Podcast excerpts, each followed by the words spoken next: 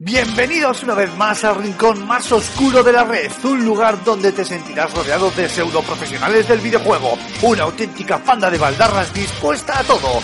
Agárrate los machos porque aquí y ahora comienza Level.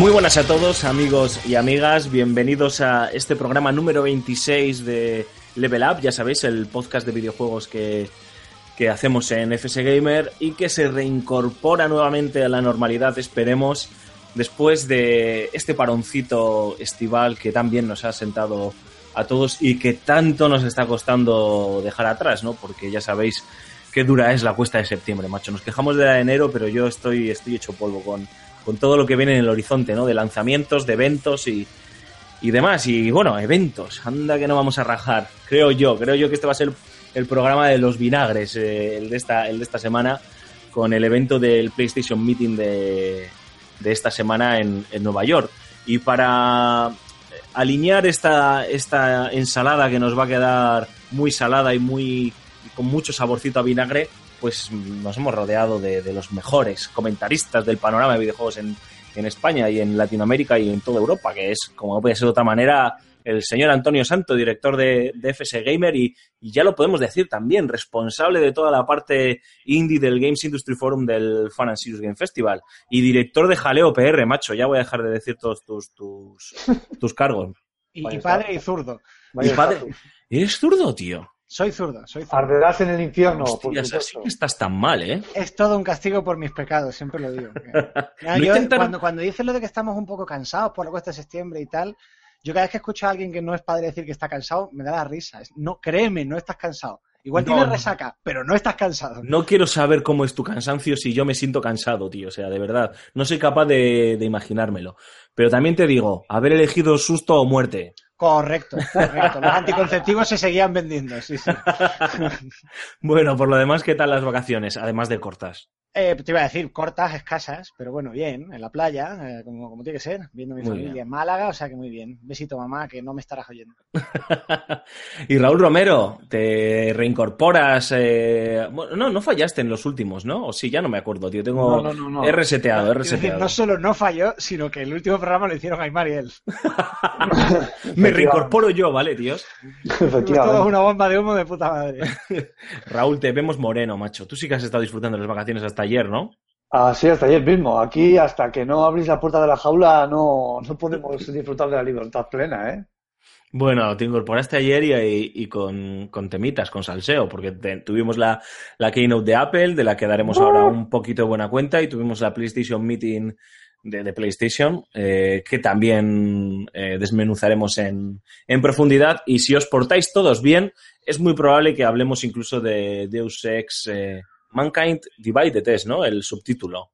Correcto, sí, señor. Joder, la, estoy... humanidad, la humanidad dividida. Estoy que lo, que lo tiro. Fíjense, luego lo comentaremos, luego lo comentaremos cuando, cuando hablemos del, del, del juego. Dicho esto, están hechas las presentaciones. eh, os damos la bienvenida de nuevo. Gracias por habernos elegido. Si os parece, chicos, pasamos directamente al turrón, porque Caña. A- a- hay muchas cosas de las que hablar y que nos las hemos dejado en el tintero porque hemos castigado al resto del equipo a que no participe en esta edición 26 de la segunda temporada de Level Up. Las retomaremos la semana que viene, no os ¿No será más bien que nos han castigado ellos a nosotros con hacer el programa? Sí, pero, pero es que tengo, tengo el ego muy subido, ¿sabes? Entonces Vale, quiero vale, pensar que soy yo el que les ha castigado a ellos. Y, y, bueno, vamos a empezar por lo fácil. Lo fácil, la keynote de Apple. Eh, Raúl, no sé si nos puedes hacer un resumen muy rápido. Sobre todo yo creo que la parte que más nos, nos interesa es eh, sobre todo lo que tiene que ver con los jueguicos, ¿no? Aunque podemos hablar de los dispositivos. Tu resumen general. Pues, a ver, resumen general es... eh, un poquito más de lo mismo, pero un poquito mejor ahí desdibujado, desdibujado, o sea, es una cosa un poco rara. Y sobre todo, pues el, el- el- golpe de efecto de, que Miyamoto estuvo en la Keynote, por si alguien no lo sabía ya. Entonces, pues bueno, salió a, la Keynote a la presentación diciendo que tenía un juego preparado para, para iOS y, ese juego es Super Mario Run, un, un runner, un juego de, de correr para adelante, básicamente, y que automáticamente a la del minuto, el segundo 60 o así, o 50, ya subieron las acciones de, de Apple y de Nintendo un 30% ya solo con el anuncio. Va a salir para finales de, de este mes, de este año, perdón, y, y ese es el golpe de efecto más eh, que más, eh, pues eso, más efecto, valga la redundancia, eh, fue la conferencia de Apple, porque luego presentó el, el Apple, el Apple Watch Series 2, un poquito mejor también, más resistente, o sea, unas mejores funciones, una ingeniería más avanzada dentro de lo que es el cacharro en sí mismo. Y, y el plato gordo llegó con el iPhone 7 y el iPhone 7 Plus con doble cámara y con doble cámara el iPhone 7 Plus, un- dos cámaras de 12 megapíxeles cada una, que eso lo que va a hacer es que tengas un zoom óptico hasta por 2 y un zoom digital hasta por 10. Eh, yo creo que es eh, algo importante. No sé Ya, qué. bueno, y, y sin puerto para el jack porque... Sí, sí, no tiene, no tiene puerto para el jack. Eh, Because Apple. Bueno, ya sabemos todos que la endogamia de, de Apple es lo que tiene. Pero bueno, también es verdad que todo el mundo se echó a la cara cuando, al cuello, cuando quitó en los iMac ya los lectores de, de, de discos y todo el mundo se echó las manos a la cabeza o cuando optó por el USB tipo C. O sea, quiero decir, a mí me fastidia que lo hayan quitado, mucho además. Hombre, a ver, porque lo que te quieren hacer es pasar por caja y Claro. que te gastes 160 talegazos o por ahí, no me acuerdo cuánto valían, por los eh, AirPods. AirPods aquellos, En un ¿no? cacharro que se te va a perder la primera vez que vayas al gimnasio. FTV Wonder. O a la piscina o a donde sea. decir, A mí, con las, con las burejas que tengo que me bailan todos los cascos, no me los compro ni de coña. Claro, entonces me hace mucha gracia eso. Yo ahí estoy con Antonio. Es decir, yo no voy a entrar en, en, en más apreciaciones, eh, más allá de, de que la sensación que me dio a mí es que me estaban vendiendo una cámara de fotos con teléfono integrado. Efectivamente. Eh, pero lo que más me ha fastidiado ha sido sobre todo eso, ¿no? El de repente, como soy Apple, decido eh, calzarme el, el puerto de jack y ya está, tío. Y, y o pasas por caja o si no compras un adaptador que va a ir al... No, te viene de serie, pero bueno. Bueno, o sea, viene de serie. Eso sí que es absurdo, tío. O sea, como un adaptador para enchufar al puerto de carga. Hay una gran diferencia además con lo del puerto de CD. O sea, con lo del lector de CD, perdón. Que es que el lector de CD se sabía que era cuestión de tiempo que desapareciera porque ya no los usaba nadie. A ver, a ver quién es el primero que, que lo deja de poner. Pero es que lo del puerto del jack, que diréis, bueno, qué tontería, tal, bueno, qué tontería depende. A mí me gusta ir con cascos muy buenos porque me gusta mucho la música. Utilizo el iPhone, por ejemplo, como, como grabadora para las entrevistas, con lo cual tengo un, un micrófono que, está, que es especial para iPhone. A mí también me fastidia eso porque no voy a poder utilizarlo salvo con adaptador. Y vete tú a saber si el adaptador funciona con este tipo de micros. El- el- al final, que el puerto de jack se utiliza para más cosas. Y, y crear tecnología disruptiva es ofrecer más, no ofrecer menos. Hmm. Yo lo veo así, ¿qué quieres que te diga? No- no- Bueno, oye, eh, no sé, yo a mí la verdad, a mí me fastidia, o sea, que vaya por delante que a mí me fastidia. Pero también es cierto que, bueno, que, que, joder, de lo malo malo te, te vienen unos cascos con cable eh, a través de Lightning y te viene también con un adaptador. O sea, quiero decir, a malas malas, pues bueno, tenemos que hay ya te digo que se te perderá o se te romperá enseguida. Te comprarás uno nuevo de marca original Apple la primera vez, te costará 100 pavos y luego te lo comprarás del chino. Sí, Los que cargadores es- de Apple, que al final se te rompen más que el del chino. Y, y, oye, lo de la cámara, ¿cómo lo veis? Porque ahora sí que me parece que ha sido un salto cualitativo. O sea, quiero decir, por fin vamos a tener un zoom decente dentro de lo que es una cámara digital. Habrá gente que no lo utilice para nada, como es mi caso, pero hay gente que se dedica a fotografía, aunque no os lo creáis, con, el, con dispositivos móviles. Sí, a ver, estoy seguro que, que, tendrá, que tiene su, su nicho, pero, pero yo creo que es mayoritariamente pequeño, o sea, es, es, es, muy pequeñito, ¿no? Mm. Y había varios comentarios eh, por Twitter, eh, estuve siguiendo eh, gran parte de la conferencia vía Twitter hasta que pude verla en streaming y me hacía mucha gracia porque había gente que decía, Joder, pues yo debo ser de los torpes que nunca saco una foto tan bonita como las de las presentaciones de Apple, ¿no? Bueno, bueno, Y- y efectivamente. Y es que es verdad, o sea, tú veías ahí unas, presenta unas fotografías, una, una barbaridad, y luego te dejan a ti el cacharro. Bueno, ¿sabes? lo que fotos, más- pues, son lo que son, ¿no? Una de las cosas que más eh, se hizo hincapié dentro de la presentación de la cámara y demás fue que podías hacer ese efecto blur de desenfocado en segundo plano, ¿no? Y que es como las live photo, tío. No inventas nada, pero lo vendes, eh, le pones un envoltorio bonito y ya parece que lo has inventado tú, ¿no? Eso, eso sí que es ADN Apple en, en toda red. O sea, de hecho, hay aplicaciones de terceros como, como PixArt o, o alguna otra por ahí que, que ya te deja hacer eso. Entonces, a mí me pareció un poco tomadura de pelo. Y fíjate que lo digo yo, ¿eh?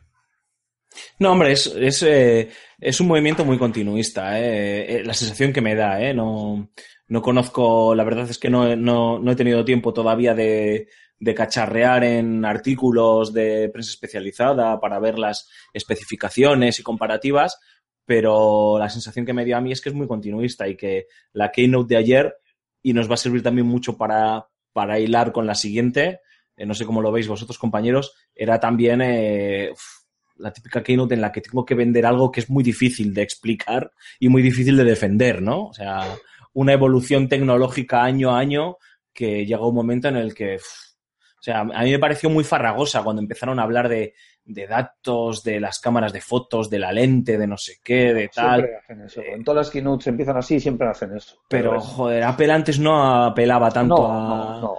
a la tecnología que había detrás, sino a cómo esa tecnología te, te iba a ayudar a, a mejorar tu día a día o iba a cambiar tu vida y demás, ¿no? Y no estoy diciendo que es porque ya no está Steve Jobs, ni mucho menos, no pueden por ahí los tiros, sino que, bueno, pues que tal vez ya esos argumentos más prosaicos han... Más, eh, prosaicos no, perdón, más eh, sencillos han, han perdido ya su sentido y ahora tienes que ir a temas más, más técnicos y tecnológicos, ¿no? Y ahí Pero yo es es donde que- creo que se pierde la gente. Pero es que, vamos a ver, el problema es que tú no puedes inventar la pólvora todos los años. Claro. Ya está. Ya está. Joder, es Entonces, que- es una que- de dos, o sacas un móvil todos los años o sacas dispositivos que cambian la tecnología. Las dos cosas no se puede. Apple además siempre ha sido muy conservadora. Y eso que además ahora han mejorado, que esto venía pidiéndose a gritos, el botón Home, que es táctico, ya no tiene tanta parte mecánica, ahora es más como los trackpad de los nuevos MacBook Pro. Eso sí que me parece un avance importante, porque una de las cosas que más se jodían era, era el botón Home. Entonces, pues para bien de Apple, los lo ha rediseñado y probablemente esto pues ya no traiga tantos quebraderos de cabeza. Además de que así el dispositivo ahora es compatible con la certificación IP67 y se hace resistente al agua y al polvo. Ya el anterior iPhone 6S y 6 ya eran, em, aunque no está la certificación, pero sí que eran compatibles con, por ejemplo, como está lloviendo lo puede sacar y no le pasaba nada porque eh, contaba con una junta tórica. Lo que pasa que, que hacía que el botón Home, como es tan mecánico, no le daban esa certificación IP67. Ahora ya la tiene y puedes, pues eso, salir tranquilamente, con toda tranquilidad, a pesar de que los daños por agua, Apple no se hace responsable, que ya lo ha dicho. Bueno, y... Te vendo un teléfono impermeable, pero no lo metas en el agua, Pero no vaya a ser. efe- Es que-. Efectivamente, efectivamente, es que es así. Y Antonio, en un titular, porque yo creo que al final lo que la gente va a querer sobre todo comentar, eh, que comentemos es eh, el PlayStation Meeting. ¿Qué te, qué te pareció, qué te ha parecido la aparición del señor Shigeru Miyamoto presentando aquel eh, videojuego de Mario, el primer videojuego de Mario de para móviles de la historia? eh, que tanto recorrido ha tenido en redes sociales y, y en prensa. Es algo que todo el mundo espera, pensábamos que iba a pasar algún día, ¿no? El videojuego de Mario para móviles, ¿no? Pero, pero no sé si, si nos lo imaginábamos en una conferencia de, de Apple. A ver, eh, antes de, de pensar en un titular, ¿qué llevo años diciendo sobre la crisis de Nintendo? Que la ¿Qué crisis es? iba a durar hasta que ellos quisieran. Joder, verdad, En los es que- últimos meses, Pokémon. Go, que sí, que no es solo de Nintendo, pero llevarte un porcentaje pequeño de una barbaridad sigue siendo una barbaridad. Sí, sí. A mí ya me han dicho por varias vías lo- el dinero que está entrando por Pokémon Go y es increíble. Macho, pero es que nos estamos volviendo locos. He dicho Pokémon Go, la NES Mini. La NES Mini a la gente se le está, vamos, está rompiendo los monitores de tirar tan fuerte la tarjeta contra ellos Hmm. para reservarla. No- ni ha salido, ¿eh? Y ya es un éxito de ventas. Y ahora el runner este. Que, Macho, que no deja de ser no un runner, es- ¿eh? Claro, no, pero joder, un runner con Mario y tal. Bueno, habrá que ver. Nintendo suele tener, cuando es un juego desarrollado por ellos, suelen tener un estándar de calidad alto. Es decir, es solo un runner, ¿vale? Pero lo puedes hacer muy bien. Eso es una mecánica muy tontorrona, muy simple, que a mí no me gusta y yo no me lo voy a comprar. Vale, pero lo pueden hacer muy bien, puede estar muy mimado, puede responder muy bien, puede tener gráficos muy buenos y tal. Entonces la crisis de Nintendo ha durado hasta que ellos han querido. ¿Por qué? Porque tienen unas licencias con los que se pueden permitir hacer lo que les dé la gana. Ya, es que es acojonante. Es sacar algo que tenga que ver con la Santísima Trinidad, que digo yo, y a vender. Claro, eh, ¿qué pasa? Que, porque han. Fíjate lo que creo yo. Eh, ¿Qué cutres que han hecho un runner? Lo que me da la impresión es que están empezando por lo más sencillo que se puede hacer con una pantalla táctil, con un teléfono táctil, a- a- para hacerlo bien y a partir de ahí empezar a crecer. O sea, no van a empezar a hacer un Zelda para móviles, no vaya a ser que se peguen la tollina. Hmm. Están siendo conservadores y cuidadosos. Entonces, el titular, casi casi te diría que el mejor titular que se puede dar de, de la estrategia de Nintendo con móviles es eh, piano piano se va lontano. ¿no? Es, eh, están yendo No. muy despacito, están empezando la casa por los cimientos, no por el tejado. y que por supuesto creo que en esto estamos todos de acuerdo. Obviamente puede hay pueden pasar una serie de contingencias que pueden hacer que sea un desastre pero Nintendo no va a permitir que algo que lleva su mascota principal que lleva su marca y su firma sea un horror y sea un putruño infame que, que les pueda hacer más daño que otra cosa no entonces yo yo ahí estoy con Antonio. Han cogido una un género, por así decirlo, ¿no? Aunque todo esto de los géneros nos hace mucha gracia, ¿no? Pero bueno, como es los videojuegos de tipo runner, y seguro que le van a dar una pequeña vuelta de tuerca con todo lo, poco o mucho que les permita a este tipo de juegos e- evolucionar para que tenga su sello, ¿no? El sello Nintendo y sobre todo, pues, sepa a un, a un videojuego de, de Mario Bros, ¿no? Entonces, pues bueno, yo la verdad es que no sé si voy a ser tan categórico como Antonio de no lo voy a jugar, porque pues depende de lo que cueste y, tal, pues a lo mejor, oye, digo, oye, voy a comprarlo y voy a verlo, ¿no? Pero ya por lo menos han captado, han captado mi atención. En fin, Raúl, no sé si quieres añadir algo más a este respecto, si no, calla para siempre y vamos a entrar en la madre de los corderos. Pues se destapa, abre el tarro maldito ya de una vez. Bueno, pues eh, de todos he sabido que había mucha expectación al respecto de ese PlayStation Meeting que, que anunció Nintendo y Nintendo Sony.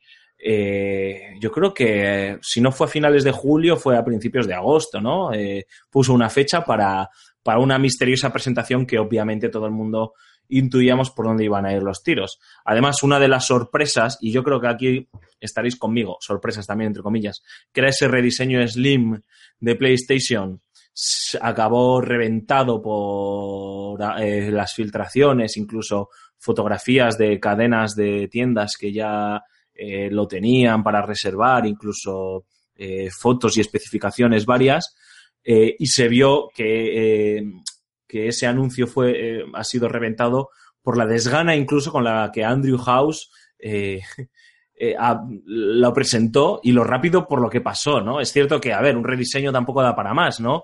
Pero otras veces siempre hay como mucho, mucha pompa eh, por detrás y, mucha, no sé, parafernalia. Y aquí fue, bueno, te- tenemos esto, tal, no sé qué, ya está, se acabó, vamos a hablar de otra cosa. Ya. Y aquí tenéis el rediseño y fin. No, no sé si os- a vosotros, os- a ti Antonio, te dio esa sensación, macho, pero a mí yo, según lo estaba oyendo, dije, uff, vale, esto como me lo han reventado y todo el mundo se lo espera, tampoco voy a dedicarle más tiempo de Parecía como triste, ¿no? Parecía como A triste. ver, es que tampoco era una cosa que, que haya que darle mucha más bola a la Slim. O sea, mm, estos modelos se anunciaban con nota de prensa antes. Sí, bueno, sí. Francamente. Quiero decir, el, oye, que, hemos, que es la misma consola, pues la hemos remodelado para que. Quiero decir, la PS3 Slim. Mm. Sí, sí. No sé, le daba tampoco tanta bola o, o así, no. Entonces, Sí. bueno, pues sí, que, que ya que vas a organizar el evento, pues lo, lo comentas. Pero creo que efectivamente no daba para mucho más. Eh, es la misma consola, pero mira, es más bonita y pesa menos, vale. Pues ya. Pero no sé, me cago en 10. eh, Incluso Microsoft hizo un, un teaser más interesante de la Scorpio, macho. Antes, No, pero esto no era la Scorpio, esto es la Slim, ¿eh? La Scorpio, la Scorpio pelea con la pelea, con la Pro, con la Pro, ¿no? Pero yo creo que incluso marcó el tono de la conferencia, porque en todo momento, eh, lo comentábamos eh, ayer entre todos cuando estábamos viendo la conferencia, la sensación que había de fondo era como una especie oh, de desgana, ¿no? Eh, De, Sí. no sé, no había entusiasmo. Es cierto que Mark Cerny tampoco es que sea, es un maravilloso ingeniero y es un genio en lo que hace, pero no es tampoco la alegría de la huerta. Y, y joder, se tuvo que chupar él la presentación de la PlayStation Pro, que ahora entraremos más en profundidad, y daba una sensación muy, muy, muy cansina, ¿no? Muy alejada de esa mm, versión más de un comercial, ¿no? Alguien que está vendiendo un producto y le pone todo el entusiasmo, aunque lo que esté ve- vendiendo sean bi- Biblias, ¿no? O la enciclopedia Larousse. Bueno, yo, si me permites un par de, de apuntes sobre la Slim muy rápidamente. Sí, Eh, claro. La consola no tiene salida de refrigeración porque dicen desde Sony que no hace falta. Que la consola está muy bien pensada y que se refrigera muy bien sola. Y eh, otra cosa que para mí justifica, entre comillas, la compra, es que los botones de Yeti de encendido y apagado son físicos, ya no son táctiles, no son ópticos. ¿Qué quiere decir esto? Que el famoso fallo de que la consola te inyectaba el juego todo el rato por la estática, aquí se lo han follado, ya directamente. Han dicho fuera, nos vamos a quitar dolores de cabeza y, y vamos a solucionarlo. Y yo creo que va más por ahí también los tiros que por otra cosa. Y dicho lo cual, me callo. A ver, la, la presentación de ayer de entrada fue aburrida y, y cansina. Y muy No plana. tenía- claro, pero porque no tenía contenido real. O sea, estaban anunciando, eh, por decirlo de alguna manera, un nuevo set de, de brochas. Pero es que yo no compro brochas. A mí no me interesan las brochas, a mí me interesan los cuadros. Ayer no había contenido.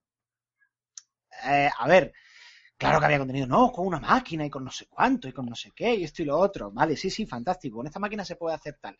Pero es que me está diciendo, no, es que las explosiones más espectaculares. Yo, sin entrar ya, que si queréis entramos después en que a mí todo este, este discurso tecnológico me parece que ya sobra. Bueno, Sony está en su papel, quiero decir, y, y es normal porque se dedica a lo que se dedica, pero que, ¡ay, qué pereza, que le demos más bola a esto! Es que yo de verdad no veía la, la diferencia tan espectacular o con tanta claridad. Sí, a ver, Antonio ya está entrando en, en la harina de la PlayStation Pro, que es el nombre de... No, no, me parece perfecto, ¿no?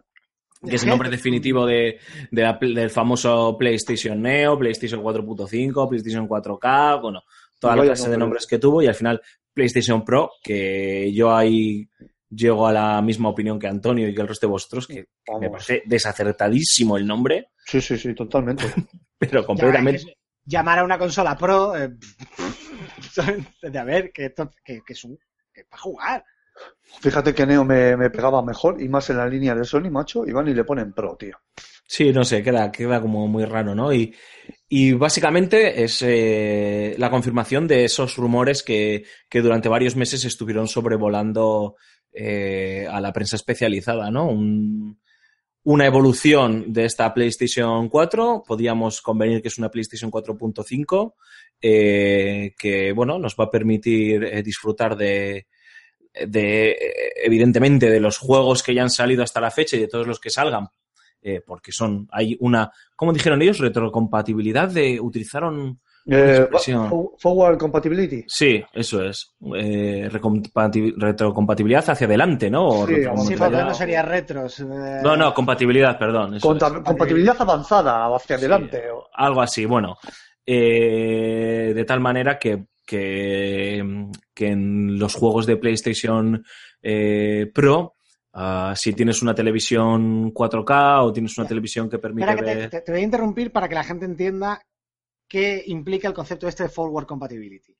Cuando se empezaron a, a fabricar, bueno, a construir en España y imponer en España las líneas de alta velocidad de trenes, tú, tú tenías, por un lado, el tren AVE, ¿vale? Tú podías ir a Málaga al principio en AVE y también podías ir en el Talgo, que iba más rápido que el AVE normal. ¿Por qué? O sea, que el AVE normal, que el Talgo anterior, que el tren normal de toda la vida.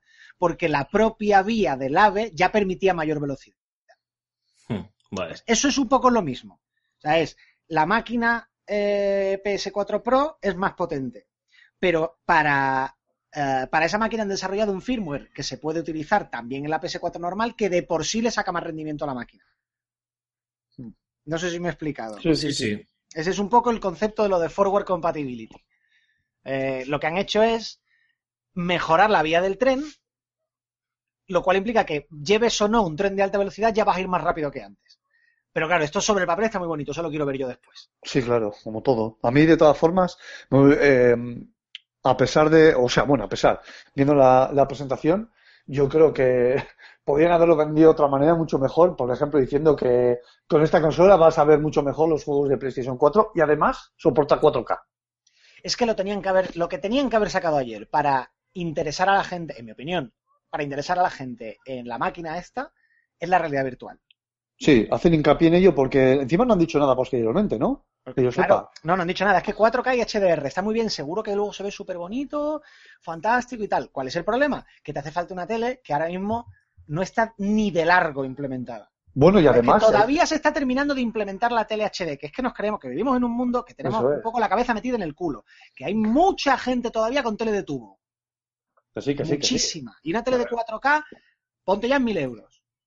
Sí, sí, a ver, y encima con HDR, que encima cada fabricante eh, implementa un tipo de HDR diferente, o sea, hay diferentes HDR.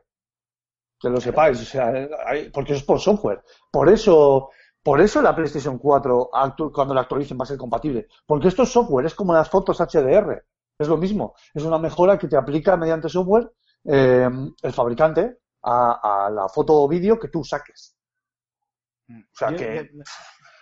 Ayer es que le vi tantos problemas a la, a la presentación, ya, ya digo, más allá de la pereza, es que, de- pero vamos a ver, que me estás vendiendo, ¿cuánto tiempo ha pasado desde que salió la Play 4? ¿Cuatro Pues años? tres, Tres- tres años. Tres años y medio. ¿Cuánto tiempo hace que salen juegos Sí. solo para Play 4?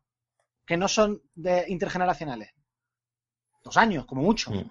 Sí, ahora está empezando a, a echar a andar bien, digamos. Eh, No, no, los juegos van a funcionar en las dos máquinas. Una de dos, entonces o no le sacas partido a la, a la, cuat- a la Play 4 Pro o van a trompicones en la Play 4 normal. No, al final no se le puede poner una vela a Dios y otra al diablo. No, está claro. Entonces, o, o cabreas a la gente, a los clientes que ya tienes, o cabreas a los, a los clientes que se compren la, la Buah, ¿y 4 cómo le explicas esto a la gente que vaya a comprar? Imagínate, macho, menuda dicotomía, tú, el, el que está detrás del mostrador. ¿Cómo Es le que es una explicas? engañifa, es que es una engañifa. Hombre, yo entiendo que la gente que no tenga PlayStation 4 sea el momento perfecto para comprarse una PlayStation 4 porque Hombre, claro, si ya te vas a comprar una PlayStation 4 y vas a hacer un desembolso a priori de 400 euros, pues hombre, eh, dices, ¿para qué me voy a comprar la PlayStation Slim? Que vale, me ahorro 100 euros, que me los puedo gastar en, en un mando extra o en un juego, lo que sea, pero bueno, a priori, pues yo entiendo, eh, entiendo el razonamiento del que me diga, no, prefiero gastármelo y comprarme la 4 Pro. Claro, por supuesto, es súper legítimo y súper entendible. Pero a mí, eh, sinceramente, estoy, ahí estoy con vosotros, contigo, Raúl, y con Antonio, en, en que ayer Sony eh, dio la sensación de que no, no sabía muy bien cuál era el mensaje que quería transmitir a la hora de hablar de PlayStation 4 Pro, porque sabían que es un concepto muy complicado que, em, que, que incluso puede llegar a eh, disgregar a tu propio a tus propios consumidores y a tus propios usuarios porque no, no, no tenía mucho sentido, ¿no? Empezaron a hablar de, pues eso es, de la 4K, de HDR, eh, la realidad virtual se va a ver mejor, eh, no hubo una comparación, ya que estás hablando de, temas tecnológicos, ¿no? Que, que generan, eh, por norma general, mucho aburrimiento, eh, porque son muy complicados de entender, pues eh, hace una comparativa real, ¿no? O sea, pero no hicieron apenas comparativas, era más, bueno, es un salto de fe, ¿no? Del consumidor y de la prensa que tiene que, que confiar en lo que yo les estoy diciendo, ¿no? Y cuánto de, de ello hay real y de repente Claro, pero es un salto de fe que no se ha creído nadie. nadie. Es que, mira, fíjate, os, os voy a decir una cosa. Yo me la estoy planteando comprar y solo por el tema de las VR, porque es- las quiero probar, ya lo sabéis. me- mi cumpleaños es hace poco y me las van a regalar, no es algo que yo vaya a comprar. Entonces, fíjate que me la pensaba comprar y no me la pienso comprar. O sea, quiero decir, estoy en una dicotomía muy seria porque no sé realmente qué es lo que puede aportar y hasta qué punto puede llegar a aportar. Entonces, a un usuario como yo, que soy un early adopter, y esto lo sabéis vosotros de sobra, le está haciendo dudar de esta manera, no quiero ni pensar a los demás mortales. O sea, No, a los demás mortales les da igual. Que los demás mortales no se enteran. Pero Ya, ya, No, no, no, no, espera, espera, espera. Es que, vamos a ver, también estamos presuponiendo, no, no pasará nada, se implementará mejor o peor o no sé cuándo y no sé qué. Yo no soy tan optimista, a mí me da bastante miedo este movimiento, ¿eh? Porque cuando, eh, cuando tú saturas un mercado de productos, sí. pueden pasar cosas muy chungas. Sí, como a- al crack de los crash. 80, sí. Exactamente, un crash de la industria por algo prácticamente igual. Es que si te Sí. a ver, han cambiado muchísimas cosas, el mercado es mucho más grande. Salvando las diferencias de los 30 años que han pasado, tú te pones a mirar, caramba, es que hay un montón de similitudes, ¿eh? Es que hay- de repente es, uy, aquí hay mucha pasta y un montón de compañías entrando ahí a querer coger su porción. Bueno, llevamos tiempo así ya, ¿eh? me- Sí, ya, ya, pero Se pero está se, fraguando. se estaba respetando por lo menos la estructura de, de una consola es una consola, Los yo te vendo una máquina y te dejo, claro, y te dejo en paz durante 5 o 6 años mínimo. Joder. Y el público no especializado, ¿por qué se compra una consola? Porque no se complica. ¿Por qué, en mi- por qué yo nunca tuve consolas de niño? Porque mi padre trabajaba en la práctica casi casi de informático eh, y sabía lo suficiente para decir, ya que me voy a gastar un dineral, que te valga para más cosas. Hmm. Mientras Sí. que, claro, pero eso era un usuario comprometido, que conoce el, el cacharro y tal, mientras que lo estándar que era, te compro un- una consola y me olvido. Y dentro de 5 o 6 años, pues ya estará amortizado y ya si eso compro otra máquina nueva. Si ya la gente la metes en problemas y le, le obligas a, informarse, pues claro, se van a informar y vete tú a saber lo que deciden una vez que se informen. Claro, por supuesto. Y sobre todo cuando, cuando lo que quieres eh, vender o, el- o el concepto que estás, que estás vendiendo no eh, eh, conlleva una eh, gran eh, revolución, ¿no? Una gran evolución. Al final siempre se entiende que cuando se anuncia una nueva máquina, eh, hablando en el, estamos hablando del ecosistema consolas, ¿eh? porque entiendo que obviamente el ecosistema eh, móvil o incluso PC tiene sus particularidades, ¿no?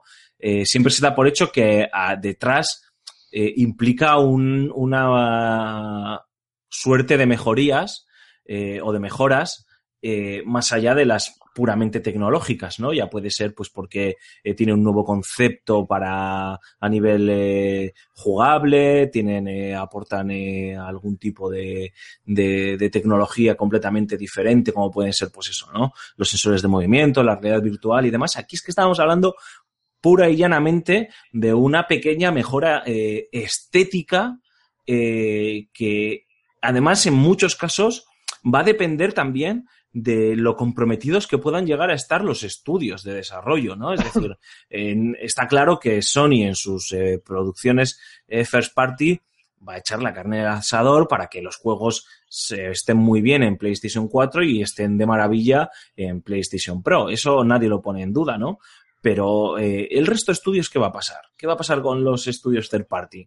Los juegos de EA, los juegos de Ubisoft. Es que eh, eh, no queda todavía claro hasta qué punto Classy Classy eh, hablamos de duplicar un desarrollo. Obviamente no va a ser, es el sentido, ¿no? Pero os recuerdo que uno de los grandes problemas que pues, sufrió la generación pasada era que una cosa era desarrollar en 360 y otra cosa era desarrollar en PlayStation 3, que debía de ser Sí, sí, un auténtico infierno, ¿no? Y un auténtico do- dolor de muelas para, para los estudios. Por eso, muchas veces nos encontrábamos con diferencias palpables en un juego de Xbox 360 que se veía y funcionaba muchísimo mejor con juegos de PlayStation 3. Al final de la generación, la cosa se igualó y no, y no había dramas, ¿no? Pero yo recuerdo Mafia 2, eh, Red Dead Redemption, eh, o los GTA, Bioshock, GTA, cuando, Assassin's Creed, o, efectivamente, Assassin's Creed, es verdad, el drama de Assassin's Creed que, que no tenía nada que ver, ¿no? Eh, en Xbox 360 y en PlayStation 4, en, Play- en PlayStation 3.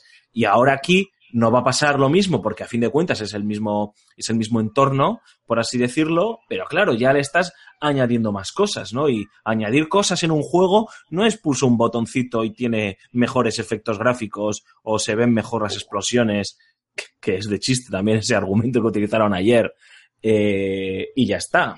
No ¿no? sé, a mí me parece también, o sea, bueno, en una entrevista de ayer, de no sé qué portal lo leí por ahí, eh, entrevistaron a dos desarrolladores de Sucker Punch que están eh, con, la, con el tema de la actualización para PlayStation Pro del First Light y el de Second, los Infamous de PlayStation 4. Sí.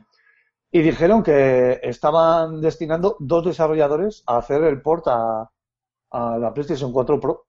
Porque al final lo único que tienen que hacer con lo que ya hay es, pues, pues yo como yo digo, coger la palanquita y subirla para arriba. Eh, la palanquita de resolución, subirla un poquito para arriba y ya la tienen. Pero claro, a ver, es que pensar, Sucker pensar una Punch... cosa, perdona que, que- que te interrumpa, Alfonso. Yo es que vuelvo a. Claro, yo.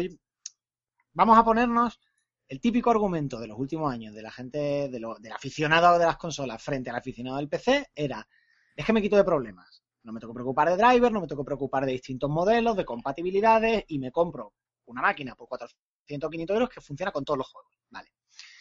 Ahora te compras una consola. 400 euros, 500 euros. Bien. Te hace falta una tele. Cago en la leche. Venga, vamos a poner que las teles estuvieran más baratas, las teles de 4K estuvieran más baratas de lo que están. 500. Vale, ya te metes en 1000. ¿Qué PC te compras con 1000 euros?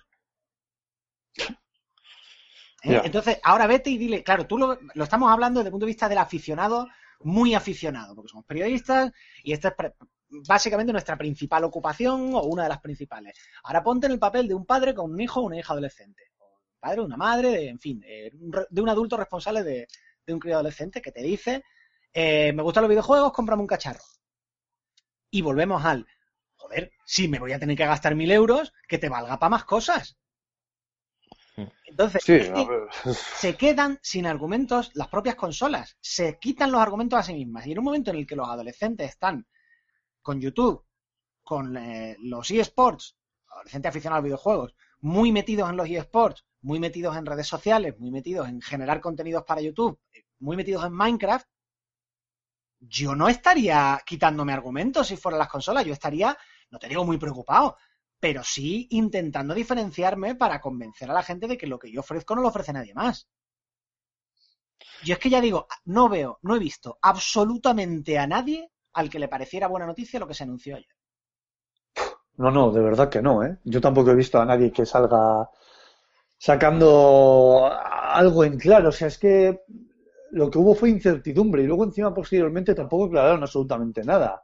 Y ya Eh. no tiene sentido hablar de no es que las consolas intentan, están intentando ir a por el público generalista. Pero si ya lo tienen, Bueno, bueno, y es si el videojuego ya no es una cosa de nicho, No, no, ¿qué no, coño están haciendo entonces? O sea, con, el- con la cosa de, de no sé muy bien qué, porque es que no sé qué es lo que intentan conseguir, pues, me- imagino que intentan hacer lo que hacen los móviles, pero los móviles son móviles, tienen Claro. otro mercado, tienen otra característica y tienen otras necesidades y lo utilizas todos los días. Y es un símbolo de estatus que tú llevas encima todo el tiempo. Por la gente porque se ga- gasta 700 euros en un iPhone. Porque es un, un producto aspiracional, es un símbolo de estatus. Y una consola no es eso, una consola la pones debajo de la tele y te olvidas. Eh, Claro, eh, para, para conseguir un público o para conseguir una cosa que no tienes, alienas a la gente que ya tienes. Efectivamente. Yo de verdad que no lo entiendo, es que no lo entiendo. No, El, no- Bueno, el- el símil tú lo has... Perdona, eh, Raúl, tío, Sí, yo sí, no. voy a ser muy breve. El símil lo has, lo has puesto tú antes cuando hablábamos de aquel crash, ¿no? De, de los años 80 que se llevó a Atari y demás por delante. Eh, eh, ¿qué, es lo, que- ¿Qué es lo que pasó? Eh, que las compañías del sector veían que ahí había un dinero, compañías y otras compañías que querían entrar y dijeron, joder, vamos a entrar aquí a lo bestia y, a satu- y acabaron saturando la propia industria. ¿Y aquí qué ha pasado? La sensación que me da a mí, que la industria del videojuego ha visto cómo está funcionando la industria móvil y ha dicho, Claro. joder, Claro, va eso, pero es que volvemos a. claro, eh, pero me parece, es una, móvil. es una visión tan simplista y Claro, tan hay- reduccionista. Hay, hay un problema, que es que las consolas. La amenaza para las consolas a largo plazo son los móviles. ¿Por qué? Porque el público muy fan del videojuego, muy de tal, esto y lo otro, va a seguir comprándose PCs. Si las consolas desaparecen, no se va a enterar.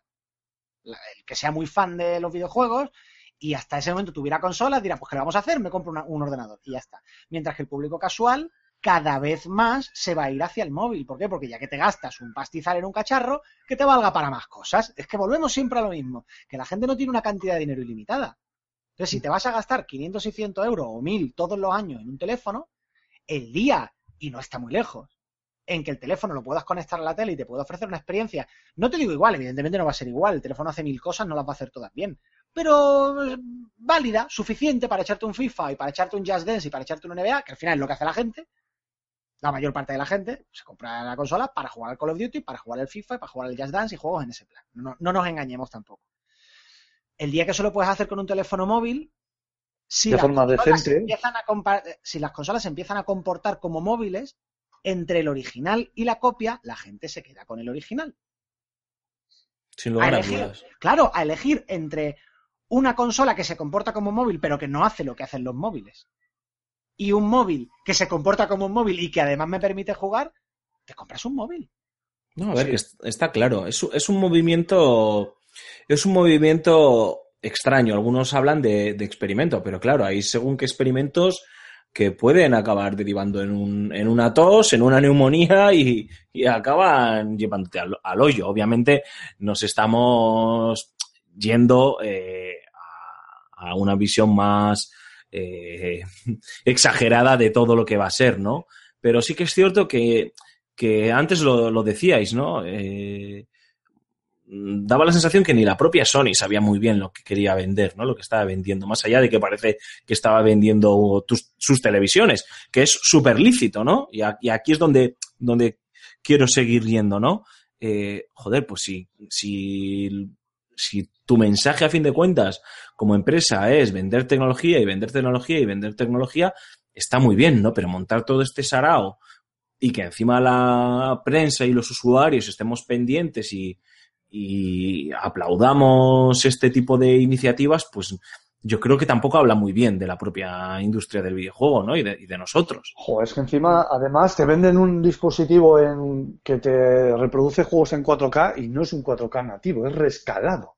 Que Que por otro lado ya te lo hacen las teles. Que ya te lo hacen las teles y ya te lo hace la Xbox One S. Claro.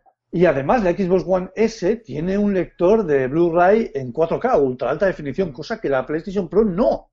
Eso sí que me parece absurdo. O sea, yo me compro una, un, un Blu-ray, o sea, una tele en 4K, y me regalan unas películas en Blu-ray ultra alta definición en 4K. Y no puedo.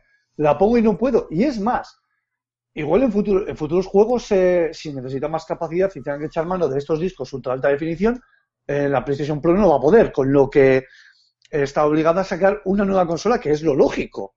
Entonces, es que no entiendo muy bien dónde encaja esta PlayStation Pro con todo esto. Yo, yo tengo una teoría, pero es opinión, no es información, que es que están, por un lado, a- intentando vender las teles, eso sí, es de cajón, eh, y por otro, como que tienen la sensación, cierta por otro lado, de que, de que las máquinas no son lo bastante potentes para aguantar un ciclo de vida tan largo como... Lo, comen- lo comentaste en el 2013 desde Nueva York. Sí, bueno. Eh, Yo, yo, de hecho, antes de que se anunciara la nueva generación de consolas, yo ya dije, no van a ser potentes porque van a querer que sean baratas. Eh, mm, eh, me parecía de sentido común y he acertado. Y claro, ¿qué pasa? El análisis es el correcto. Es decir, estas consolas no te van a durar 8 años, o 9, o 10, eh, ni 7, ni 6. O sea, se te han quedado cortas. Te has quedado corto por las razones correctas o equivocadas, eso ya yo sí creo que no hacía falta, o sea que está bien, que era preferible sacarlas baratas, ¿eh? eso ya es mi opinión. Em, efectivamente se te han quedado cortos, podemos coincidir en el análisis, lo que no coincido es en la solución. Yo no creo que haya que que haya que sacar una nueva máquina, una de dos, o haces una generación más corta, pero lo explicas bien. Es decir, tú le, le cuentas a la gente, las máquinas pues no son tan potentes, no podemos pasar cinco años más con esto porque no, se nos han quedado cortos, porque los estudios quieren más, porque tal esto y lo otro, pim pam. Y bueno, pues ya está, te ha quedado una generación más corta, tampoco sería la primera vez, y avanzas, o sea, pasas página. ¿Vale? O sea, a lo mejor tienes, en vez de dos años o un año y medio de convivencia, como pasó con, con, eh, entre Play 3 y Play 4, hay una convivencia más larga, como pasó con Play 2 y Play 3. Pero fíjate que además eh, hay, tienen un impasse las compañías. eh, Me jode siempre sacar a Nintendo, pero es que es cierto que Nintendo, ciertamente, y qué queréis que os diga, gracias a Dios, va a otro ritmo y, y va a otro rollo y tiene otra, en cierta manera, tiene otra filosofía o otra forma de entender, de entender todo esto de los jueguicos, ¿no? Pero es que ahora tenían un impasse muy majo, una ola interesante a la que agarrarse para oye, ganar ese año extra y en vez de cinco años y morir, pues seis, que era la realidad virtual, tío. O sea, la realidad virtual ahora les daba como un soplo de aire fresco y, era la novedad. Era, céntrate, véndelo bien, consigue que la gente quiera ese dispositivo, compra, ha- haz que la gente lo comprenda, haz que, haz que se convierta en una tecnología eh, con una tasa de penetración eh, muy fuerte en, en los hogares y- y gana tiempo, tío. Y no, o sea, a mí la sensación que me da es que, eh, no sé, están intentando ahí capear a... Claro, pero ahí, ahí iba con la segunda posibilidad. La primera era hacer una generación corta y la segunda, oye, pues déjala. Eso es. No, no pasa nada. No pasa nada. Que aquí no estamos vendiendo, no estamos vendiendo píxeles. Claro, es que es, ahí, es, ahí es donde quiero que llegue el debate. Ese es el problema. Oye, a lo Los mejor videojuegos solo son... más, eso es, y que te salga la realidad virtual si es que necesitas tú vender más cacharritos y tú qué haces? Pues tienes un parque de consolas descomunal y con eso te puedes permitir vender muchos juegos, hacer experimentos y desarrollar el medio como medio y no solo como venta de cacharritos. Es que no pasa nada porque no se multipliquen por cuatro los píxeles cada X años. Joder, ha pasado, hasta esta generación ha pasado así y no ha pasado absolutamente nada. Claro. Claro, claro, ver, es que... es- Da tiempo que los estudios eh, desarrollen en la máquina y la siguiente generación te sacas una PlayStation Pro como Dios manda con un lector de, que lea de forma nativa los discos en 4K y ya la llamas PlayStation 5 y ya está. Es que, no, es que la máquina no es muy potente. ¿Y cuáles han sido los juegos? Vamos a, ya, venga, vamos a ponernos a mirar cuáles han sido los juegos que han tenido más impacto social en los últimos años. Que sí, que nunca en el mundo de los videojuegos ha vendido la máquina más potente. No, no, no, pero no, digo por la máquina en sí. ¿Cuáles, ¿Cuáles diríais vosotros que han sido? Decidme tres juegos, los tres juegos que han tenido más impacto social en los últimos cinco años. Buah, y es más jodido, yo te voy a decir Tetris. Pues League of Legends, League of Legends, Minecraft. El Grand Theft Auto Minecraft, 5... Y, no, y impacto social, de decir, eh, Grand Theft Auto joder. 5 ha vendido un montón y sigue vendiendo un montón, y es una barbaridad de ventas. Pero es el sumum de lo que había. O sea, es, no se puede hacer un triple A mejor hoy por hoy. Pero League of Legends aparece y no había nada así. Minecraft aparece y no había nada así. O sea, eran juegos disruptivos, que crean un mercado nuevo. Y ahora Pokémon Go sale y no había nada así. Como fenómeno social, lo, Minecraft es más que GTA V. Y, y me gusta más GTA V que Minecraft, evidentemente. Pero como fenómeno social, fuera del mundo del videojuego, una cosa que, que cambia la sociedad, que genera algo que no existía hasta ese momento, los juegos más importantes de los últimos años no eran espectaculares en cuanto a tecnología. No, a ver, que sí, que está claro. Y son los que acaban empujando al medio, ¿no? En una dirección o, o en otra, ¿no? O acaban haciendo que evoluciones como medio, efectivamente. Y ahora me- me- alguno como lo pille fuera de contexto me va a decir que Minecraft... No, que yo estoy diciendo que Pokémon Go es mejor que GTA V y evidentemente no estoy diciendo eso. No, no, no. Ah, Yo creo que era más, más que claro. Eh, es, es una cosa nueva, disruptiva, eh, que la gente no se espera y que genera algo que antes no existía, que crea un espacio que, que no, que creíamos que no estaba ahí y que hace más grande el mundo del videojuego porque incluye más cosas ahora. Entonces, mm, ¿la tecnología nos hace falta? Hombre, claro, es el soporte sobre el que funciona todo esto, pero no es lo único y no pasa nada si la tecnología no avanza en cinco años. Porque Ese es es- solo el soporte. Ese ha sido el error de, de la presentación de ayer y, y Sony lo sabía, y Sony lo sabe. Eh, sabía que estaba haciendo, porque había gente, eh, he escuchado, ¿no? A gente diciendo, no, esto es comparable, porque es cierto, no ha habido unanimidad ni un aplauso muy fuerte ante esta presentación. Eh, han- ma- ha habido más decepción que otra cosa, ¿no? Por el camino. Unanimidad en el cabreo, sí. Y, mucha gente lo decía, esto es muy parecido a lo que le pasó a Nintendo con Wii U. No, no, no tiene nada que ver. Sea, eh, Nintendo falló a la hora de comunicarlo, porque tenía algo que era completamente diferente, quería, amar, quería seguir amarrando completamente diferente a lo que tenía con Wii, pero quería seguir amarrando a esos eh, jugadores ocasionales que aterrizaron eh, en esto de la compra de videojuegos y de consolas gracias a su Wii y, y no supieron comunicarlo bien. Aquí no, es que aquí simplemente es que Sony sabía que no tenía nada que contar, más allá de que le he puesto un poquito más de potencia y si compráis mis teles eh, 4K vais a poder ver los juegos que se os van a derretir las córneas, tío. ¿no? Y, y los errores de Nintendo con Wii U fueron. eh, quiero decir, a posteriori era- es muy fácil verlos. A mí la máquina me gustaba y me sigue gustando. Y me parecen Era una buena idea. Sí, me- y sobre todo me parecen máquinas con, con personalidad, con carácter. Sí, y que, ah, vamos a ver, era una buena idea. Lo que pasa es que para cuando al fin sale, pues ya resulta que los tablets se habían extendido más de lo que Claro, cualquiera claro. pensaba. Resulta que se te queda un poco más corta de la cuenta en potencia, con lo cual no te permite desarrollar esa tecnología para usarlo en esto o en a- ta, ta, ta. Y que al final, sobre todo, eh, la idea de la doble pantalla es una idea cojonuda, Sí. pero ya tienes un tablet. Claro, ¿A qué ¿no? que, y que hubo mucho, mucho error de concepto por parte del consumidor eh, no tan apasionado, ¿no? Que veía Wii y el sobrenombre U y pensaba que eso era un accesorio para su Wii, ¿sabes? Claro, hubo Sí, un problema la- de naming, un problema de comunicación. Efectivamente, ahí- Eh, para cuando llegó el producto, pues hubo un problema de cálculo de tiempos eh, con, con lo que suponían los tablets, que probablemente no. eh, pues si la Wii U, tal cual era la idea, sale a lo mejor dos años antes, que los tablets no están establecidos, pues. O- pues, sí, sí, sí, hubiese, vía. sido. Claro, hubiese sido otra cosa, sí.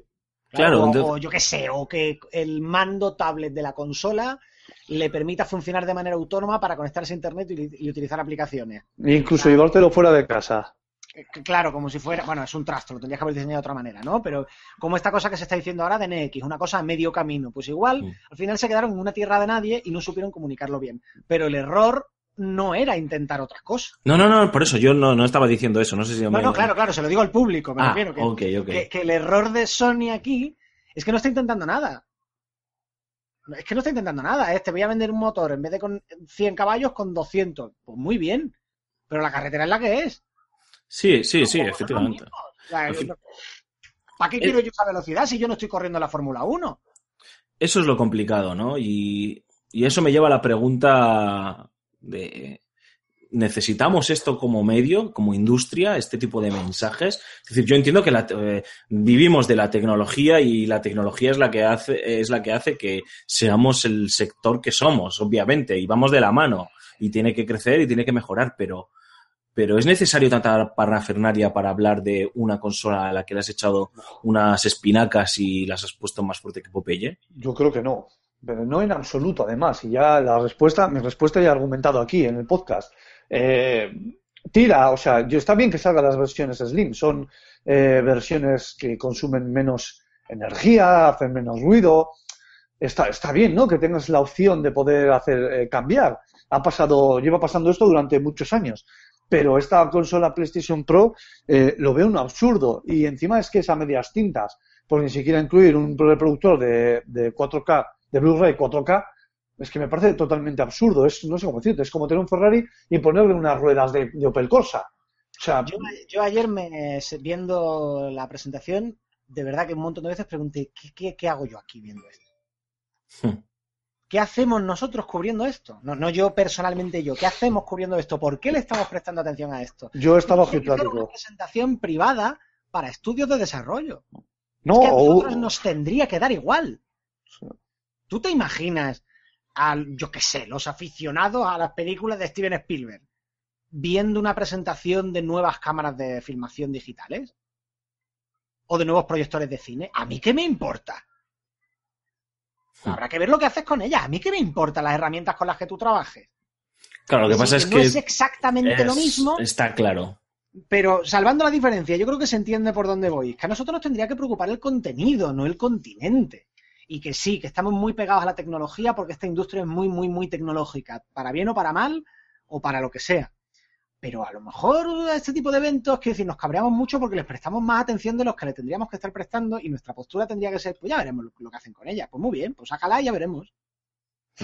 o sea, es que yo creo que, que venderá lo que, lo que vaya a vender y con eso, y con las ventas de unas y otras, pues suplirán las pérdidas de unas y otras.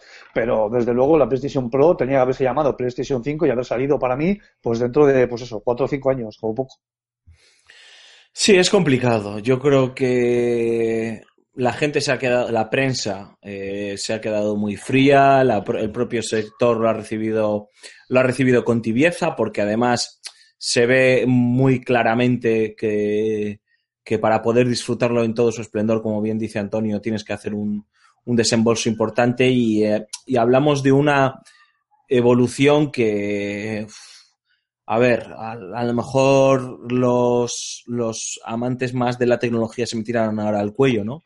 Pero no es la gran revolución como supuso la alta definición en su momento, ¿no? No, que va, que va. El paso a la Ah, alta ni- ni el definición. polígono, ¿no? ni- ni- Pero es que va. esas revoluciones se han terminado. No, no, por eso. Entonces, eh, yo puedo entender que cuando llegó la Play 3 eh, se vendían aquellos combos de las eh, PlayStation 3 con las televisiones de Sony y demás, porque además, pues bueno, pues eh, te salía más barato y todo y toda la, la historieta y porque era necesario y veías que coño, que era un cambio eh, palpable, ¿no? A nivel visual y a nivel tecnológico. Aquí, pues estamos hablando de algo que sí que es importante, pero que la diferencia tampoco, tampoco es, es tan Bueno, salvaje, ¿no? En ese, en ese sentido. Que sepas eh, que no creo que tarden mucho Sony en lanzar su gama de televisores eh, especialmente diseñados para PlayStation 4 Pro. O sea, sí, claro, hombre, por supuesto, eso está claro. Y el combo, el pack de estos. Y el problema es lo que dice Antonio, que es una tecnología que no está sentada y que hoy por hoy no es precisamente barata. Claro, pero es que volviendo Para a- que no sea 4K nativo, Estoy aquí además. haciendo una defensa Eso del es. PC, estoy aquí haciendo una defensa del PC que no veas, pero es que yo, claro, en su día, como era pa- es para trabajar, pues me, me gasté, eh, pues no sé, 700 euros en el PC en 2012. Desde entonces, ¿qué he hecho? Comprarme una tarjeta gráfica nueva. Y a mí me sigue yendo el PC de narices y me tira con todo en... Si, si no es en ultra, es en alto. Chispa más o menos. Hmm. Entonces, es que es eso. Si llega el día de mañana eh, una consola, que me hace falta consola y tele de no sé cuántos, pues o me la manda Sony porque quieren que tengamos una para las críticas, o yo no me la voy a comprar.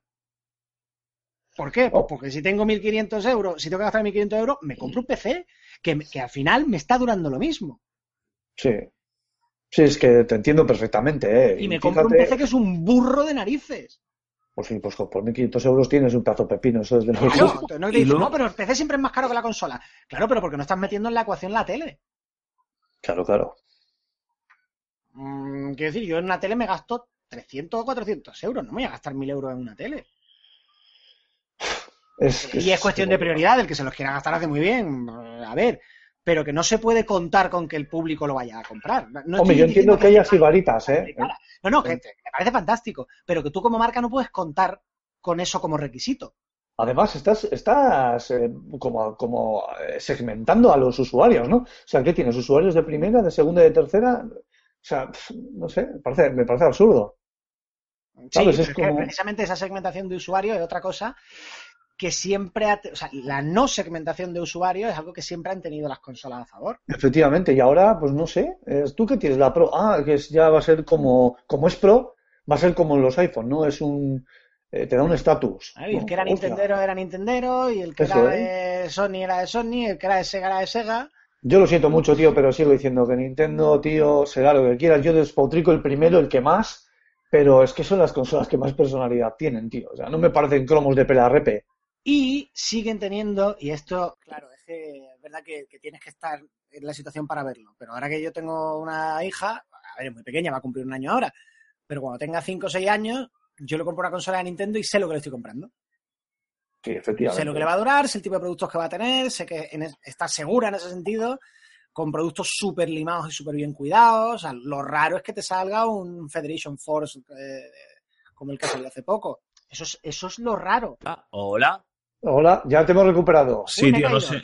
Sí, me he caído, macho. Te he, cerrado, te he cerrado el micro y la conexión de internet, tío, porque como llevaba tiempo que no decías nada, tío, digo, se ha muerto la dona de. No, está- estaba diciendo, Alfonso, que la, ventaja, por ejemplo, de, la- de una consola Nintendo es la personalidad. Tú en una consola Nintendo sabes lo que te estás comprando. Y yo ahora que soy padre, cuando mi niña tenga 5 o 6 años, lo que le compro, lo que va a ver en casa. O sea, decía antes, no me compro, si tengo que elegir, eh, si me toca gastar un pastizal, me voy a comprar un PC. Hmm. Pero lo que voy a tener siempre en casa es una consola de Nintendo. Que sí, que yo pienso igual, que te podrás comprar incluso una Play 4, una Xbox, pero una consola Nintendo hay que tener. Claro, o sea, de- de- de- es de fondo, siempre hay una consola Nintendo. Y luego ya veo si me compro tal o cual consola o, o un PC.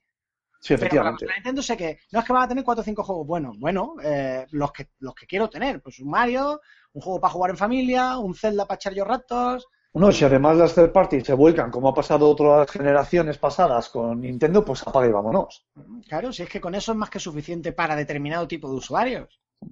La, la pregunta que os quiero hacer para hablar, aunque sea un poco rápidamente de, de Usex, es eh, si, si también interpretáis este movimiento como obviamente está el movimiento claro que habéis comentado, ¿no? De la generación daba para lo que da, se sabía desde el principio y bueno, están viendo que, que a nivel técnico se está agotando, a nivel tecnológico se está agotando y hay que intentar estirar, ¿no? Eh, todo lo que se pueda. Pero también lo podéis apreciar como un movimiento, no sé si defensivo o no, de anticipación ante esa NX de la que se está hablando tanto, eh, que verá la luz en marzo del año que viene y que puede ser que, que, que sea un concepto lo suficientemente disruptivo y atractivo como para, eh, no sé, suponer un, un pequeño cambio de paradigma en, en el sector. Si a- nos atenemos a esas informaciones que están volando de un lado para otro y que hay que cogerlas con pinza. Es que, ¿sabes Pues- qué pasa? Eh, acierto, suelo acertar con mis predicciones de la industria del videojuego por puro sentido común, me refiero. No, no es que sea un genio ni que maneje información privilegiada, me guío por el puro sentido común. Salvo con las de Nintendo, que la cago siempre. Es que nunca se sabe por dónde van, es que es verdad, macho. Mm, Entonces, o sea, yo no me esperaba que el- en su día, no me dedicaba a esto, pero bueno, no me esperaba que la Wii triunfara como triunfó. Yo sí te lo iba a decir, en cuanto al... Vi un poco el concepto. Porque Wii U todo- pensaba que lo iba, no a petar tanto, porque aquello era una barbaridad, pero que por lo menos iba a, a- a rebufo del éxito de la Wii que iba a tener éxito. Mm, eh, no, yo ya con Nintendo espero a que anuncien, no, me- no me atrevo a hacer quinielas. ¿Y tú, Rulo, qué dices? Mójate. No, a ver, yo creo que, eh, que Sony aquí eh, ha, ha gastado, ha tirado de exceso de confianza lanzando una consola a medias, es, es verdad, es a medias. No han sabido comunicarlo y pienso que, que sí, que efectivamente lo que han querido es pues tratar de sacar en la carrera en la carrera de caballos pues la cabeza justo antes de llegar a la meta y pienso que NX va a hacer mucha pupita porque si efectivamente los rumores que se van por ahí eh, diciendo y demás eh, se cumplen, que tienen visos de que sí, pues estamos ante lo que debiera haber sido una, la Wii U. Y eso a Sony le puede hacer mucha pupita, porque ya sabe que, que Nintendo no suele pegar fuerte, pero que cuando lo hace, hostia, cuesta levantarse luego. Hombre, La verdad es que si de verdad van por la idea del poder jugar en cualquier parte y pasar de un dispositivo a otro sin transiciones y tal, es que eso mola mucho, ¿eh? Joder, tú es un imagínate, concepto, claro. hostias, ¿eh? tú imagínate llevarte el Breath of the Wild a cualquier parte. Claro, de me tengo que ir al curro. Claro, o de Saco la- el vacaciones. mandito y sigo jugando en el metro. O de y- vacaciones, da igual, a cualquier parte. Eso está tío. muy guay. Y vuelta a los cartuchos. Ahora es mucho más fácil producir un cartucho que un CD, que sepáis, ¿eh? Pero ¿para qué quieres un cartucho? Joder, los cartuchos ofrecen una, una capacidad suficiente, gracias a las memorias flash, eh, como para hacer competencia a los Blu-ray. No son difíciles de, de producir, porque con la- los abaratamientos de eh, dichas memorias que hace Sony, eh, perdón, Samsung y alguna otra, pues eh, es mucho más fácil producirlos. Y además te da esa inmediatez y accesibilidad rápida que no te dan los, los discos. Yo lo que sabía de, lo- de los cartuchos es que se joden menos. Y que había que soplarlos. Y que había que soplarlos. Yo sinceramente no creo que no sé yo si no creo que volvamos a, a los Pues sabes qué, o sea, que fallaras en tu predicción, tío, porque como dice Antonio, con Nintendo siempre la cagamos, tío. Y si Fíjate, ellos- que- fíjate que si, si tengo que ser en ese sentido, hacer una predicción loca de NX, también, ya lo loco, ¿eh? Y me vais a decir que va, imposible, que no, que encima cómo va a hacer eso Nintendo, que no le va a dejar el sector ni tal. Va a ser la primera consola que apueste por el formato digital 100%. A Hostia, tomar por eso. Uf. Pues si, pues si ya han dicho que va a ser de cartuchos, ¿no? ¿O eso Sí. es un rumor Bueno, y- eh, no, no lo han confirmado, pero es que tampoco lo han desmentido cuando se, le ha- se, le- se- se lo han preguntado. O sea, yo, o sea, más que cartuchos, el concepto es tarjetas, eh, tarjetas muy potentes, o sea, muy, con mucha capacidad. Pero sí, cartucho. cartucho le veo también otra ventaja grande de cara, de cara a las marcas, que es que es más difícil de piratear. Hmm. Joder, es que es, es, es, eh, yo creo que es lo suyo. En, en esta, en este, en esta vorágine de tecnología, de discos, de láser, de, de capacidades, coño, que te venga Nintendo y te diga, a tomar por culo. Aquí estamos nosotros haciendo lo que hemos hecho toda nuestra vida. Utilizar cartuchos, con Cartas. ADS, con todo. Y ya está. La verdad es que suena un poco bilbainada, ¿eh? Sí, no Pues- lo sé. No lo sé. Bueno, en fin, ya hablaremos de NX porque vendrá vendrá dentro de Vendrá poco. con todo lo gordo, sí. Efectivamente. a, finales, y- a finales de este mes tenemos presentación de, de NX, ya verás, un directo. No lo sé, no sé si será a finales de este mes o en octubre, pero bueno, vamos a tener información de NX más pronto que tarde y, y dará para un level up y, y para dos. Eh, hacemos una brevísima pausa y Antonio, tío, por favor, sé que tienes ya eh, la sombra de tu vida familiar en el cogote, Joder, pero- la sombra dice como si fuera, como si fuera la, La llama y la sombra. leñe. pero, La pero haznos, haznos, haznos de verdad un pequeño teaser trailer de, de Deus Ex Mankind Divided. Nada, una brevísima pausa, ¿eh? Volvemos en nada.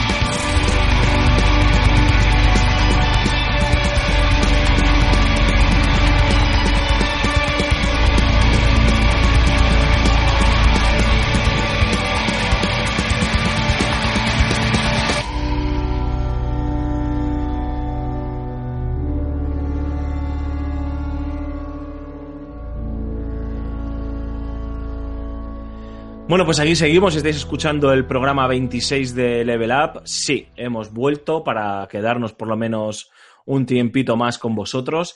Y lo prometido es deuda. Eh, le, tenemos, le teníamos muchas ganas a Deus Ex, eh, el regreso de, esta mítica franquicia ahora ya a manos de, de Montreal.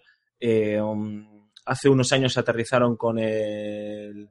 Joder, es que los subtítulos yo se me olvidan. Bueno, con el primer Deus Ex de hace tres o cuatro años. Es Human- verdad, Human Revolution, que, bueno, pues eh, tuvo lo que se suele llamar esas críticas mixtas, pero terminó convirtiéndose en, cier- en cierto modo en un juego de culto.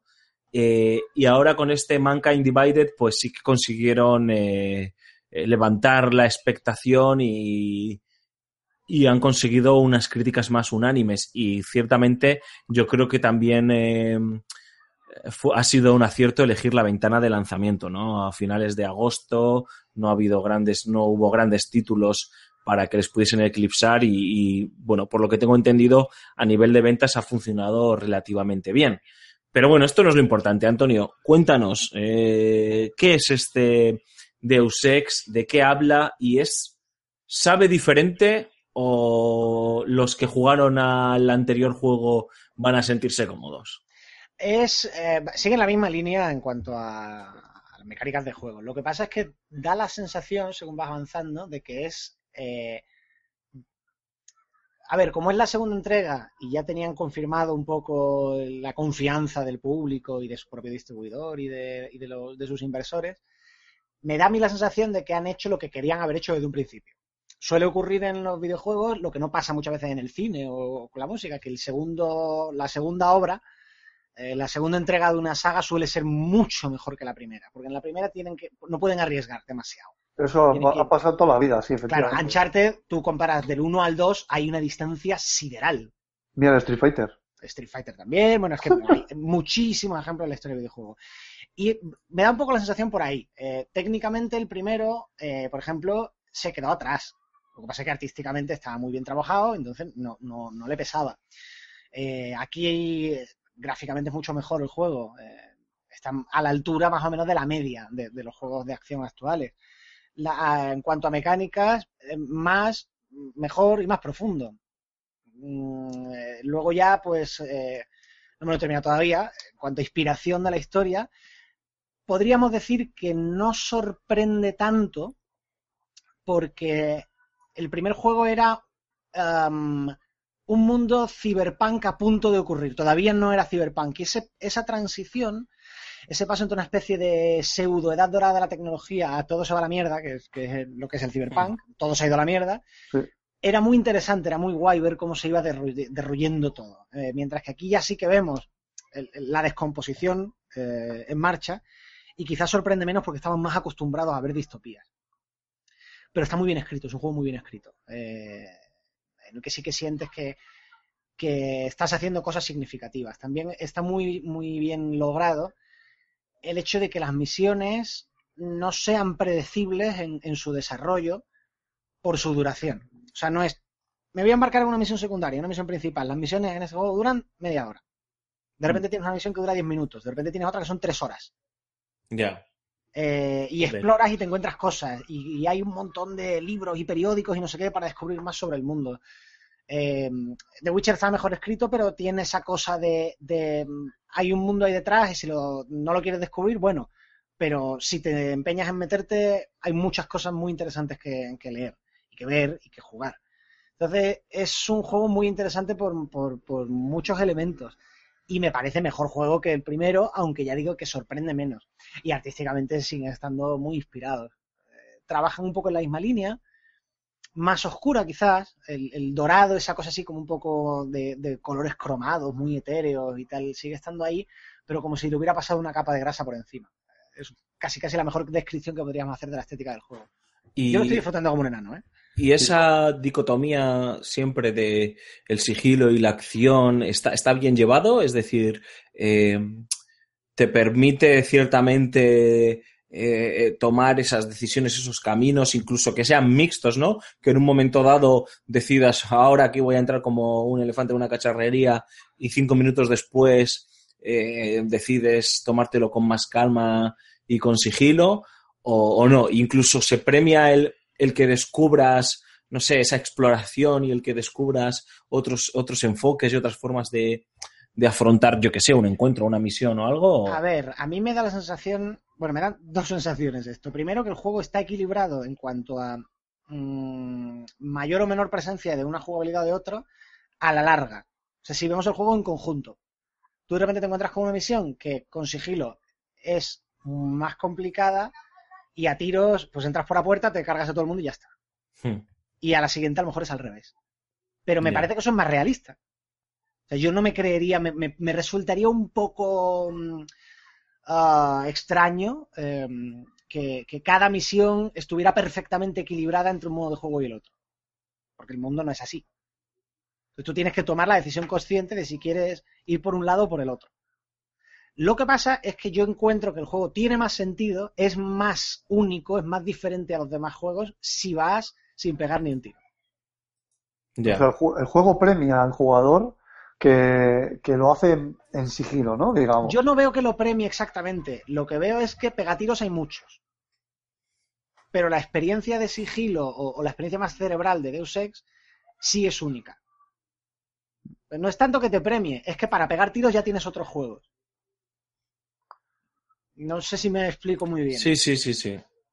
Entonces no, no te premia porque realmente está bien equilibrado y se disfruta jugándolo de las dos formas. ¿Y qué te parece si, perdona, ya eh, otra preguntita, ¿qué te parece lo del tema de que las, eh, las- los aumentos consuman pila?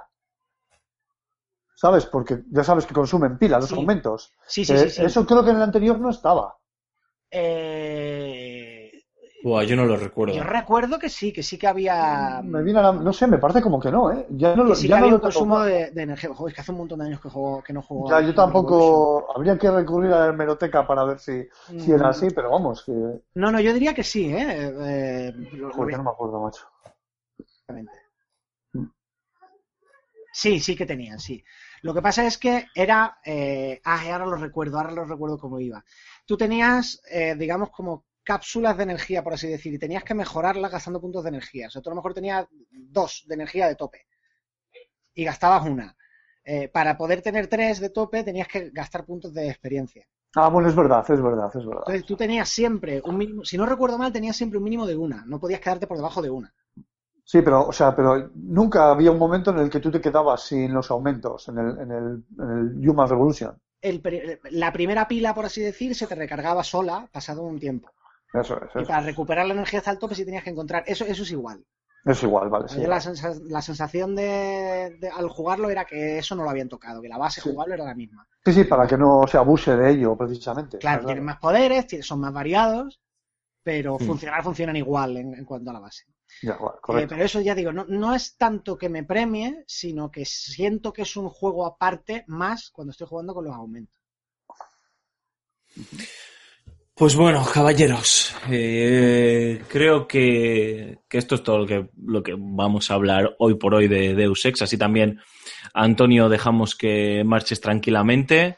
Nosotros, si te parece, Raúl, damos paso a la columna de José Carlos Castillo, que también ha vuelto con fuerzas renovadas y esta semana encima nos va a hablar de, bueno, ¿no? De esa decisión de Microsoft de no traducir con doblaje al castellano eh, sus títulos en, en España y que es un tema que ya hemos hablado bastante aquí y que, y que va a seguir trayendo cola y que como siempre pues estoy seguro que, que traerá esa mirada acertada de, del gran José Carlos Castillo. Antonio, como siempre, un placer. Nos escuchamos la semana que viene.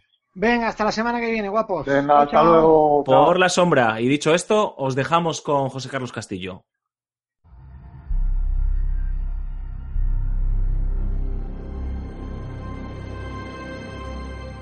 Quantum Break supuso un doble punto y aparte para Microsoft. Lo último de Remedy sirvió de prueba al consabido programa Play Anywhere, pues quienes se hacían con la copia digital para Xbox One recibían la homónima y terrible conversión para PC. Fue también la primera exclusiva que los españoles recibimos sin doblaje al castellano, teniendo que conformarnos con la variante latina, al más puro estilo Halo 2. Sorprendió, tratándose de un juego con tremenda carga narrativa, pero no tanto si atendemos a la escueta base instalada de la consola en nuestro país. Recuerdo preguntar al respecto a Microsoft España, desde donde se aseguró que las ventas habían tenido poco o nada que ver. Doblar videojuego y serie de televisión suponía un esfuerzo considerable, que habría retrasado el lanzamiento internacional del juego. Entendimos, pues, que una falta de previsión había postergado el inicio del proceso de doblaje, hasta un punto en que resultó imposible acometerlo de cara a la fecha de estreno. Meses después supimos, sin embargo, que Gears of War 4 llegará con cinemáticas en castellano y el resto del juego en inglés, a la espera de una actualización en noviembre. Extraño, considerando que se trata de la franquicia Xbox mejor vendida en nuestras fronteras. ¿Nuevas presiones por parte de Microsoft a su división española? En las últimas semanas, Record y Forza Horizon 3 se han sumado a la lista de juegos que llegarán con textos en castellano. Definitivamente algo pasa. Puede que Xbox España no haya recibido un veto integral en cuanto a doblaje, como muchos defienden, y que simplemente se esté valorando cada título individualmente. Es decir, Record supone una nueva propiedad intelectual, lanzada a precio reducido, lo que ha podido dificultar la inclusión de voces en castellano. Pero ¿y Forza Horizon 3? Sus anteriores entregas llegaron localizadas íntegramente y de forma excepcional. Quizás alguien haya pensado que en un juego de conducción las voces no cobran especial importancia, pero habrá sido alguien desconocedor del spin-off, donde los mensajes de radio resultan cruciales para la ambientación. Lo único seguro es que esta situación, de mantenerse, supondrá un lastre para la marca Xbox en nuestro país. A quien corresponda, ¿por qué no luchar el doble en lugar de darse por vencido?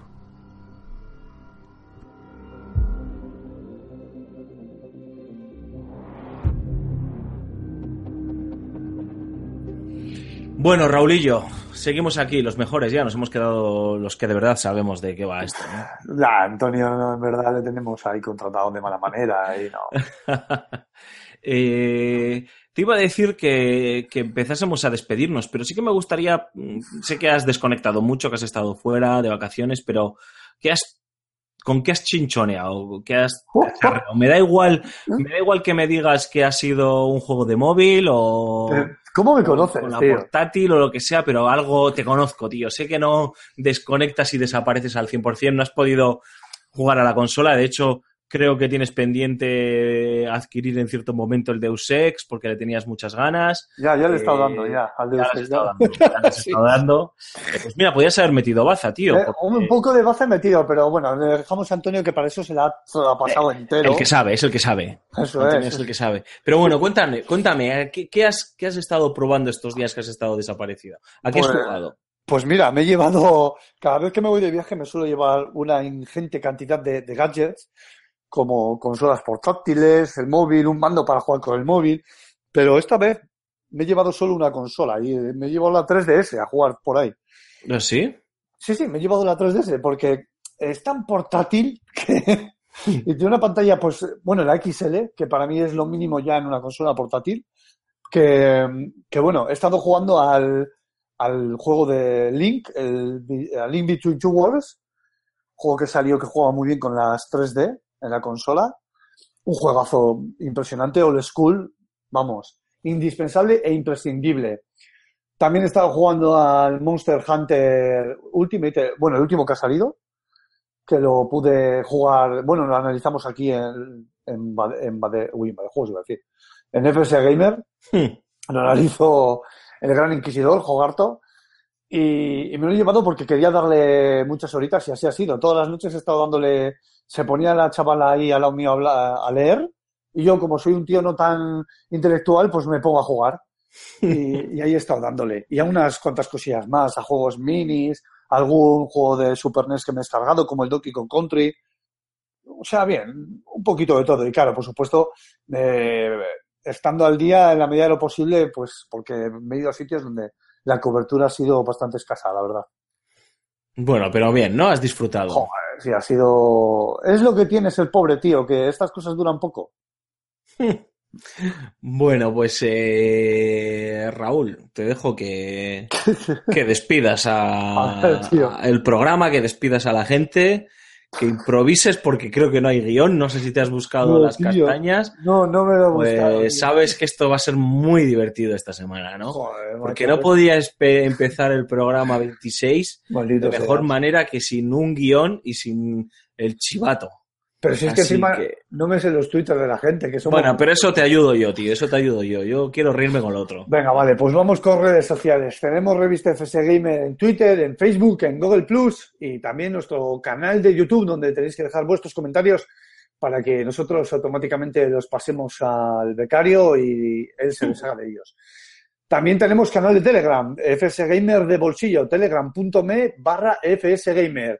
A FS Gamer de bolsillo, ya lo he dicho, ahí tenéis para estar al día de, de todas las noticias que vamos lanzando al canal. Eh, también todos los lunes tenemos, y esto ya es de cosecha propia, el programa del Ludus que retomamos y sale ya mismo.